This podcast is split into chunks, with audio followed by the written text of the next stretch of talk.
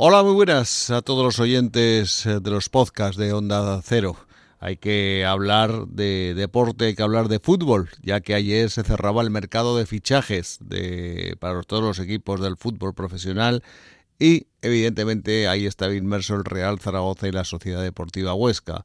La Sociedad Deportiva Huesca se esperaban más movimientos a lo largo de la jornada de ayer porque son necesarios para el equipo. El equipo no ha ganado todavía ni un partido, el equipo está con problemas, aunque solo han pasado tres jornadas, y la verdad que no se ve mucho abismo de cara al futuro. Y evidentemente se ha quedado una plantilla muy amplia, porque salidas no ha tenido y hasta 28 futbolistas van a formar parte de la plantilla del equipo orcense a lo largo de toda esta temporada. Una temporada que va a ser dura, difícil y complicada para todos, ya que el fútbol tiene urgencias y las, las urgencias se llaman resultados, se llaman goles y el Huesca poquito a poco ha conseguido algún gol, pero no acaba, no acaba de gustar a la gente ni de encajar el juego que propone el Cuco Ciganda, que es un gran entrenador y que seguro lo va a demostrar a la larga. Solo falta que haya paciencia, aunque en Huesca es cierto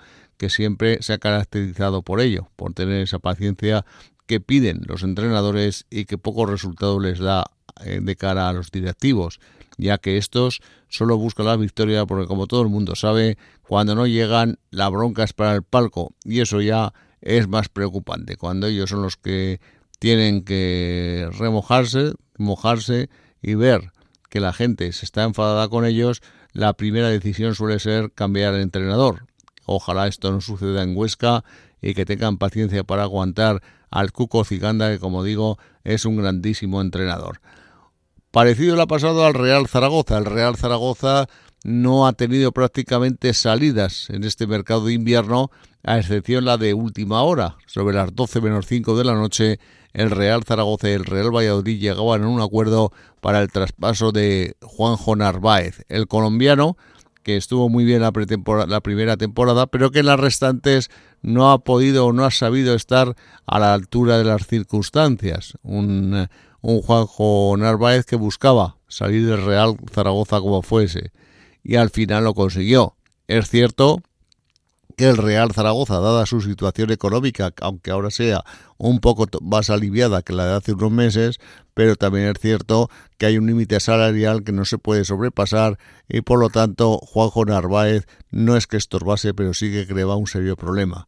Tiene una ficha muy alta para jugar en el Real Zaragoza y en Segunda División. Y evidentemente, pues ahora va un equipo de que va a pelear por evitar el descenso, pero al fin y al cabo el Real Zaragoza lo que cuenta es que se evita pagar una ficha de las más altas del equipo del conjunto zaragozano que entrena Carcedo. Quería el Real Zaragoza que llegara a un acuerdo y que saliesen otros futbolistas. Es el caso, por ejemplo, de Petrovic, no se llegó a ningún acuerdo, pero también es cierto que hay que decirlo claro que cuando un futbolista no se va, no es porque no quiera el club o el propio jugador, es porque no lo quiere nadie. O sea que ofertas por Petrovic no ha habido. Es un jugador muy caro, es un jugador muy limitado, su juego es específico y los clubes pues tienen ya futbolistas de esas características muchísimo más baratos y que eh, por lo tanto los mantienen en sus plantillas. Claro que Petrovic no tiene la culpa de lo que ha pagado el Zaragoza, pero es cierto que cuando se le fichó, se le fichó en un momento complicado para el equipo con la sombra de un descenso y por lo tanto había que quitar lo del medio en cuanto se pudiera. Y el Real Zaragoza no ha podido, no ha sabido, porque también hay que comentarlo, el Real Zaragoza en la actualidad tiene un director deportivo llamado Torrecilla que hasta ahora todo lo que ha hecho ha sido negativo a ver si con estos fichajes que ha tenido de Güelle, Fuentes y Quinteros, pues se ve algo más efectivo al Real Zaragoza de cara al futuro. Tres jornadas, cero goles. Ojalá que el próximo domingo ante el Lugo ya se rompa esa estadística y el Real Zaragoza pueda empezar a ganar partidos y sobre todo a marcar goles, porque sin marcar goles es evidente que no se puede estar. Será al 0-0 o ya el resto de derrotas. Por lo tanto, el Zaragoza, que la espera la afición el domingo con muchas ganas para ver si les da otra cara muy diferente la que ha dado las primeras jornadas de liga, independientemente también de los errores arbitrales que los ha habido, sobre todo en la última jornada, que han evitado que el Real Zaragoza empatase. Hubiera sido otro empate a cero que ya iríamos camino de otro récord. Ya el año pasado se batió el de los empates y este año la marcha que íbamos pues parecía lo mismo. Sin embargo, Cartagena nos ganó 1-0 le ganó al Real Zaragoza y de esa manera se rompía una estadística